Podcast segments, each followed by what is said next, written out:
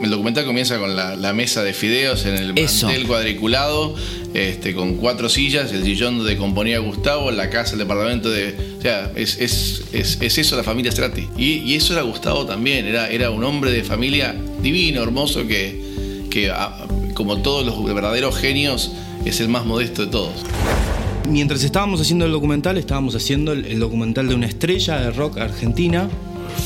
Y de pronto en una grabación la familia se abrió y eso pudimos descubrir al pibe de Villa Urquiza. Era una casa también como parecida a la, casa que viví yo también o que puede vivir cualquier persona, así como acercarte a esa cosa em, cotidiana en un artista tan gigantesco, a la, casa ahí con las fotos, su habitación que era chiquitita también al lado de la cocina realmente es una apertura a, una intimidad que para nosotros fue gloriosa y bueno, después se vio plasmada en el programa, ¿no? Esto es Detrás de BIOS, el podcast de National Geographic que te lleva detrás de las cámaras de BIOS, vidas que marcaron la tuya. Mi nombre es Nicolás Artusi y en este episodio vamos a presentarte la segunda parte de la historia de Gustavo Cerati. Vas a poder escuchar material inédito y exclusivo de este podcast y a conocer la intimidad del especial de BIOS Vidas que marcaron la tuya. ¿Cómo fue construir la biografía autorizada de uno de los músicos más importantes del continente como nadie jamás lo había hecho? Hoy nos lo cuentan sus protagonistas. Lucila Carmona, soy directora de producción de National Geographic Latinoamérica. Yo soy Fernando Semenzato y soy eh, la cabeza de producción de Nat Geo para toda Latinoamérica. Bueno, mi nombre es Sebastián Ortega, soy director artístico de, Underground, productora a cargo de, las bios para Nat Geo. Leo López, director. Javier Barruti, director de contenido. Pablo Flores, productor ejecutivo. Guido Goldberg, productor ejecutivo. En la zona de Villa Urquiza, en la ciudad de Buenos Aires, todos los vecinos saben exactamente cuál es la casa de Gustavo Cerati. Es uno de los grandes orgullos del barrio. Allí Gustavo vivió, creció y compuso sus primeras canciones. Los años pasaron, él ya no está entre nosotros, pero su madre, Lilian, todavía sigue habitando la misma residencia. ¿Qué pasó cuando la familia de Cerati le abrió las puertas de la intimidad de su hogar a Nat Geo? El documental comienza con la, mesa de fideos, con cuatro sillas, el sillón donde componía Gustavo, la casa, el departamento de... O sea, es, eso la familia Cerati. Eso, eso es impresionante. Gustavo también.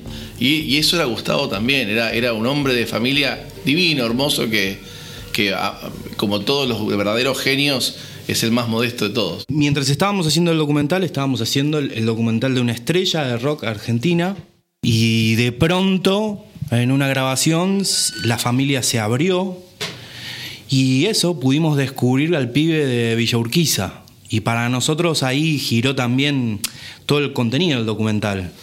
Eh, porque un poco lo que buscamos siempre es eso, ¿no? Como bajarlos del bronce, ver su parte más humana y, se dio.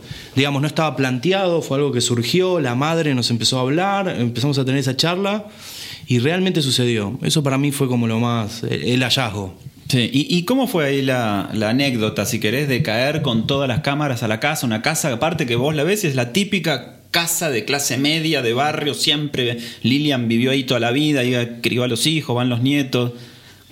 ¿Cómo fue esa llegada medio marciana de la televisión a esa casa? Eh, mira, supongo que del lado de ellos es raro porque eh, era algo que no, no habían abierto. Entonces para nosotros en principio fue un gran privilegio. Pero cuando se abrió la parte emocional, bueno, ahí fue... También tuve una responsabilidad, ¿viste? Estaban pasando cosas eh, no nos queríamos perder nada, tampoco queríamos cortar, eh, digamos, pasaron cosas, real, pasaron cosas, pasaron cosas lindas. Familia italiana de toda la vida, familia de clase media, ellos están, se cuidan permanentemente y, ellos están como bien amurallados, digamos, y las primeras reuniones eran como, bueno, a ver qué nos van a querer venir a robar. Pero nosotros de a poco también logramos durante varios meses de producción y después los chicos de contenido, dirección, toda esta cuestión que se empezó a abrir y toda esa apertura eh, eh, empezaron a surgir estos videos, empezaron a surgir estas, eh, abren la casa, abren las habitaciones, realmente es una apertura a, una intimidad que para nosotros fue gloriosa y bueno, después se vio plasmada en el programa, ¿no? ¿Cuáles son las huellas de él que pudieron ver en esa casa? A lo mejor cosas concretas, digo, una taza que Lilian te dijera acá tomaba café con leche, hasta los discos, no sé, el tocadiscos. En su cuarto todavía están esas fotos de los comienzos de Soda Stereo, oh, están todavía algunos de los libros que él leía en esa época. Eh, hay un sector que era la habitación, que él primero dormía en un pasillo. ¿no? Antes de tener su propia habitación en la casa, dormía en la mitad para estar cerca de sus padres. Entonces, hay algo que sigue estando igual que cuando él era chico, y por el otro lado hay, hay como una conversión también un poco a, al ídolo que es, ¿no? Lo ves enmarcado, ves las fotos, ves los discos. Yo creo que lo que más se ve es la ausencia. Pero de, una madre como cualquiera, que, digamos, una madre cualquiera de cualquiera de nosotros, rinde un homenaje a un hijo que ya no está. Y lo que se ve es eso, es el homenaje al hijo, que fue una estrella. Pero sobre todo la falta del hijo, del hermano, del papá, del tío. Se ve que ha sido un tipo que en su familia realmente ha sido muy querido y que se ha ocupado mucho de su familia. Eh, o sea, eso no es careta, eso es de verdad. Y eso es lo que se ve para mí, lo que más claro quedó. Acercarte a esa cosa em, cotidiana en un artista tan gigantesco, a la, casa ahí con las fotos, su habitación que era chiquitita también al lado de la cocina. Yo me acuerdo que también tenía esa habitación cuando pequeña, la del lado de la cocina, que en algún momento en esas casas antiguas, esa era la habitación como de alguien que podía eh, estar ahí viviendo. Entonces es como la más aislada también. Y y sentí como una cosa como especial al ver a la parte muy, muy humana de Gustavo, muy eh, de joven argentino ahí viviendo, yendo a la plaza, estuvimos en la plaza también al frente, sentados, y con eso me conecté como con, con el, el, Gustavo de clase media eh, eh, joven así.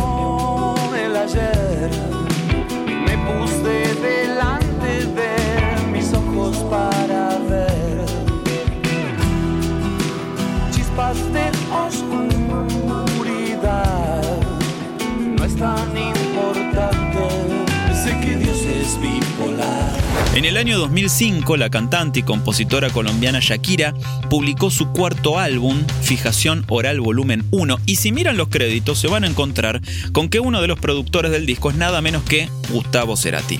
En este testimonio inédito de Detrás de Bios, Shakira nos cuenta cómo conoció a Cerati y cómo fue trabajar con él. La primera vez que estuve cara a cara con Cerati fue en Barranquilla, después de un concierto de Soda Stereo.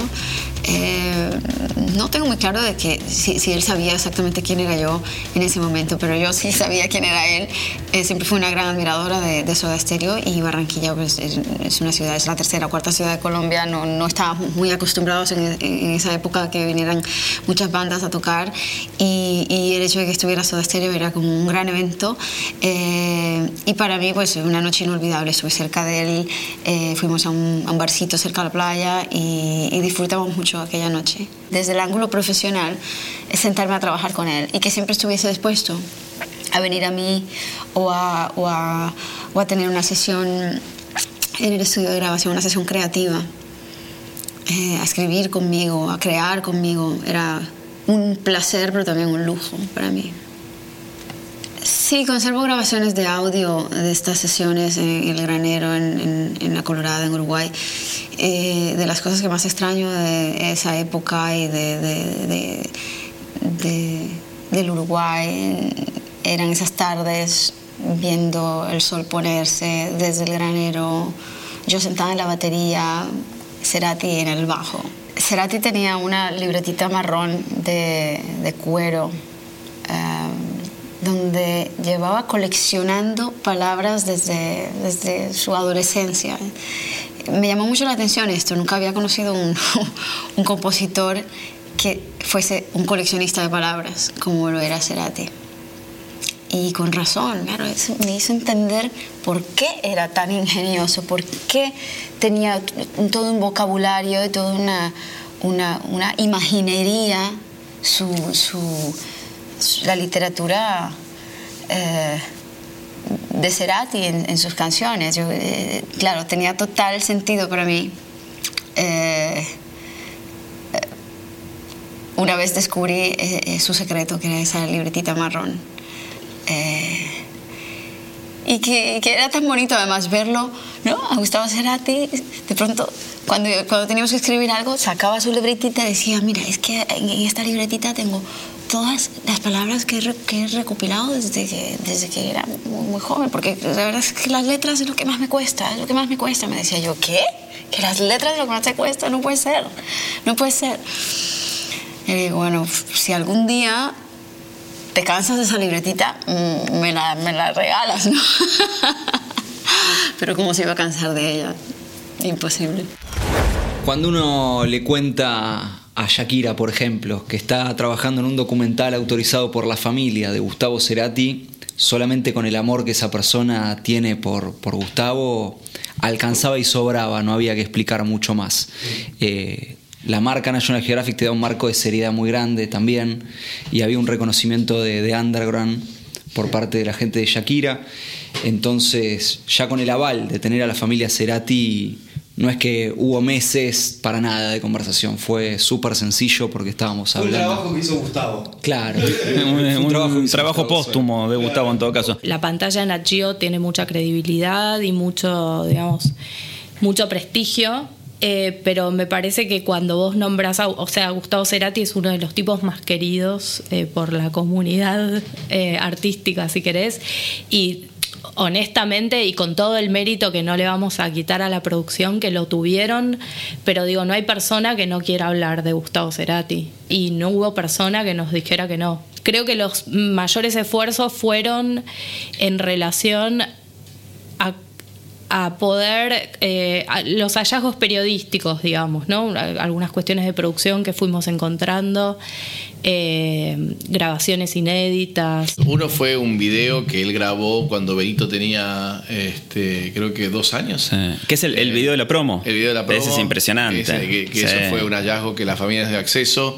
Eh, una, una ex novia de Gustavo, cuando Gustavo todavía no era Gustavo, ni era Soda, ni era nada, que, Gustavo, yo les contaba, ya ensayaba como si fuera un, músico pro y le compuso una canción a ella que la tenía ella en un cassette hmm. eh, y, la tocamos en, un Walkman, creo que era, ¿no? Que al otro día fue. Eh, no solamente el show, fue la canción Trendy Topic por dos días. encontrabas a, músicos empezando a cantarla, o sea, una locura. Eh, nos sorprendimos mucho al ver que mm, las primeras composiciones, la primera que yo escuché se parecía mucho a las últimas también, que hay como un, tipo de melodía muy gustado, un tipo de armonía que es muy de él, que, que marca como todo una progresión de acordes que también es muy de él.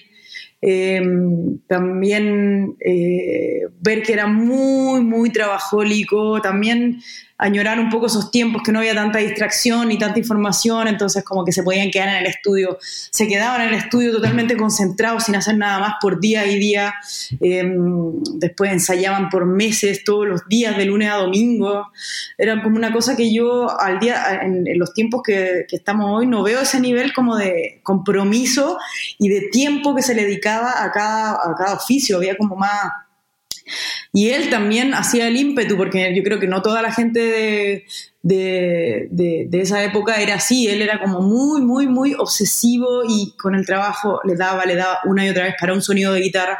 Podía estar horas y horas. Entonces, eso me sorprendió muchísimo. Como que yo, a mí me lo habían contado, pero ya verlo ahí contado por, por la gente que lo rodeaba, eh, por, por, por los técnicos que están alrededor de él, me sorprendió un montón.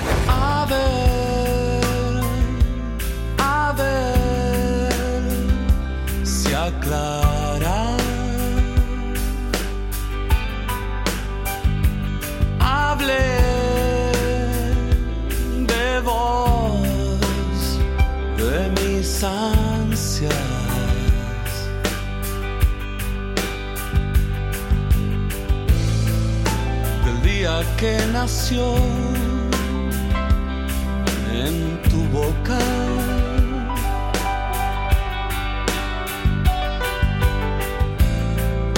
De un nuevo temporal que estalla.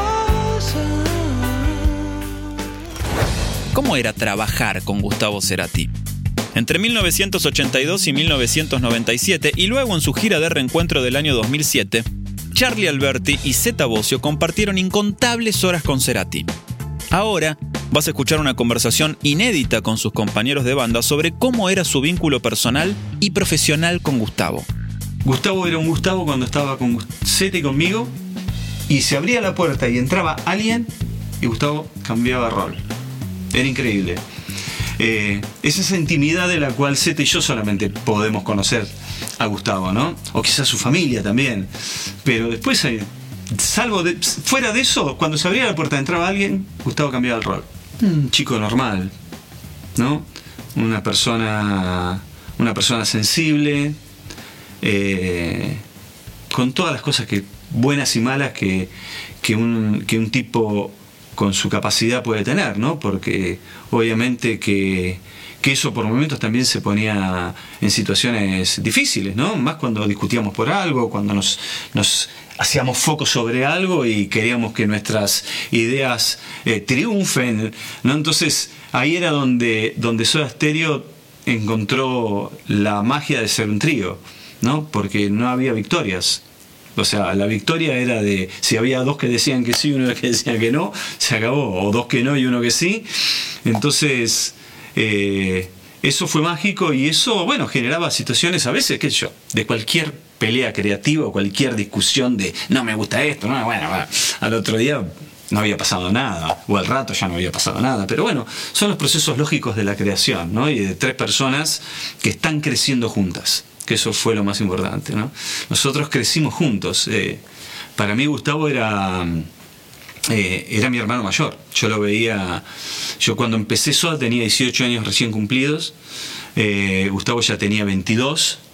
De 18 a 22 en esa época, en ese momento de tu vida es una gran diferencia, ¿no? Z me lleva 5. entonces, entre que teníamos formas de proceder similares, entre que nos entendíamos en un montón de cosas, fue como esa cosa natural de yo sentir que también era mi hermano mayor. Entonces, mucha de esa relación que yo tuve con Gustavo tuvo lo bueno y lo malo de esa relación casi de, hermano. ¿no?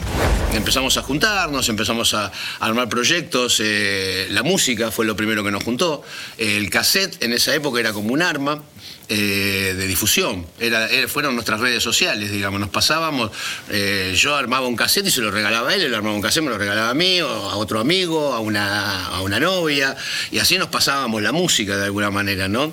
Eh, entonces, este, ahí empezamos a, a ver que congeniábamos con muchas cosas y empezó ese deseo de en algún momento, por más que viviese en capital y yo viviese en zona norte, era algo muy difícil, eh, pudiésemos tener un proyecto en común. El padre de Charlie era Tito Alberti y tenían una sala de ensayo en la casa, chiquitita, pero a nosotros era como una base de operaciones muy importante, ¿no? Nos juntábamos ahí, pero era generalmente los fines de semana. Los grupos era, en la semana estudiabas, tenías todo un ritmo de situación, viste, que no te permitía ir a ensayar todos los días. Entonces, por ahí, un feriado. O sea, en realidad ensayar era una. Era, no era un trabajo, era, era, era juntarse a pasarla bien. ¿Qué cosas quedaron afuera? ¿Qué cosas no, no, no pudimos ver en el corte? De, imagino la incontable cantidad de horas que tienen. Realmente cuando hicimos a Spinetta y a Cerati, yo personalmente lo sentí muy presente hmm. eh, en las grabaciones. Desde mi lugar, que era como tratar de conectarme con ese universo, sí lo sentí muy presentes y creo que todos. Músicas, ¿viste? Cuando te aparece la música que te dice algo o estás, ¿cómo resuelvo este bloque? Y de repente te aparece la canción del Flaco Espineta que decís, ah, claro. Y cerrás el bloque, bueno, hubo toda una línea argumental respecto a, lo esotérico que, nos pareció como no al lugar. para contar, porque se desviaba un poco de la figura eh, de la persona y de su obra. Pero bueno, eso fue toda una línea argumental que, que en algún momento eh, se trabajó y, y decidimos dejar eh, de lado porque no, no tenía nada que ver con el formato, digamos. Yo creo que lo mejor de nuestro trabajo, es, de este trabajo, es, es la capacidad de poder meternos en estas vidas y todo lo que podés sacar de, de- de aprender para la tuya. Acá realmente, viste que empezás a hacer un trabajo de un documental sobre chocolate, bueno, aprendés del chocolate, qué sé yo, no sé qué, llegas a los mayas, ponele. Pero acá en esto realmente te ayudan a vivir y a resolver cosas propias. Eh, bueno, a mí me gustó mucho, creo que no se ahondó tanto en el documental la parte, su parte, su relación con, con lo esotérico, eh, con la cábala, sobre todo él hacía estudios de cábala le interesaba un montón. Eh, bueno, todo, toda la, todo lo, el disco Fuerza Natural, la parte, el jinete, el jinete negro, todo tiene un simbolismo que están muy bien trabajados, muy profundamente y, y él tenía como muchos intereses por eso, porque a mí también me interesan esos temas. Yo estoy más ligada al budismo, él a la cábala, y está muy presente la, la canción numeral, por ejemplo, que también tiene un contenido esotérico de los números, del 13 no existe la suerte, y todos son números que tienen mucho que ver con la cábala también, son de la cábala. Entonces, eh, es- eso es algo que quizás no se profundizó tanto en el documental, pues, pero a mí me interesó muchísimo. ¿Te digo que quedó afuera? Por favor. No, porque hay un momento muy emotivo que quedó un tanto elipsado en el programa sobre el final, que es un asado que hicimos en el estudio Unísono, cuando se juntan todos a cantar Fuerza Natural. Eh, sí, de Cerati.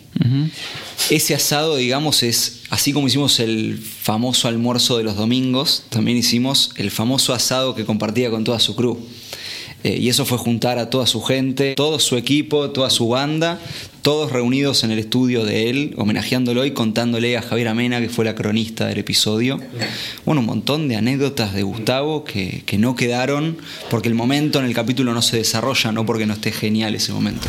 Bueno, obviamente me, me inspiró un montón conocer y meterme un poco en, en- la mente de Gustavo Cerati en el sentido de como con este rompecabezas que eran todas sus personas que lo rodeaban, armar un poco quién era él. Yo estuve a punto de conocerlo y no lo conocí, pero mm, eso fue muy bonito y muy especial también y también, como te decía, con mucho respeto porque no deja de ser un duelo, un gran duelo, que yo creo que ese duelo nunca se termina, pero... mm, eso fue muy, muy especial, las conversaciones que tuve con Benito, ese momento fue muy lindo, él fue a mi hotel, estuvimos ahí comiendo sushi, me mostró una- unas canciones que él hacía, hacían unos discos de Michael Jackson, verlo él como tan cariñoso, como padre también, y, y ir armando un poco la, la manera como él enfrentaba al mundo, porque todos los documentales que se hicieron, las personas están vivas y pueden hablar. El, mío fue el único que me tocó que no fue así. Entonces, todo el documental estuvo rodeado de esta cosa como omnipresente de Gustavo, que no, sin estar estaba más presente que nunca. Y eso, eso fue muy, muy especial y creo que soy la única que va a vivir el documental así. Nos metimos en la intimidad familiar, eh, personal y no, me parece que no hay un, en ningún momento hay una cuestión boyerista, digamos, sino que tratamos de a través de esa intimidad y esa exploración que vos pudieras realmente conocer a la persona detrás del personaje. O sea, que, que de alguna manera pudiéramos construir la esencia de este artista. Lo que tiene, creo que condensa, hay algo como eh, emo- emotivo condensado en ese documental, que va más allá de nuestra intención y que tiene que ver con el proceso que vivieron todos los que intervinieron, que son toda gente cercana a Gustavo y que eh, están todos en un proceso de, de alguna manera, de cerrar un duelo. ¿no? Entonces, algo de eso quedó en todo, digo, porque todos nosotros como fanáticos de la obra de Gustavo también lo vivimos y me parece que así funciona ese documental. También, justo la bios de Cerati particularmente, era la primera vez que la familia accedía a documentar algo de Gustavo, ¿no? Después de, la muerte. Entonces, para ellos también fue todo un proceso. Yo me acuerdo cuando estábamos en el evento de prensa de Spinetta y se me acercó Dora y me abraza y me dice gracias porque me ayudaste a cerrar un ciclo con toda nuestra familia. ¿Sabes de cuánto no nos juntábamos a comer todos juntos? O sea que un poco también la bio sirvió para cicatrizar ese dolor. gracias por acompañarnos en este episodio de Detrás de Bios dedicado a Gustavo Cerati. No olvides suscribirte a este podcast en tu aplicación favorita para no perderte ningún episodio. En el siguiente capítulo vamos a adentrarnos en la producción del especial de Bios, Vidas que marcaron la tuya, dedicado a un ícono musical tan influyente como Impredecible, Charlie García. Te esperamos en el próximo episodio. Yo soy Nicolás Artusi y esto fue Detrás de Bios.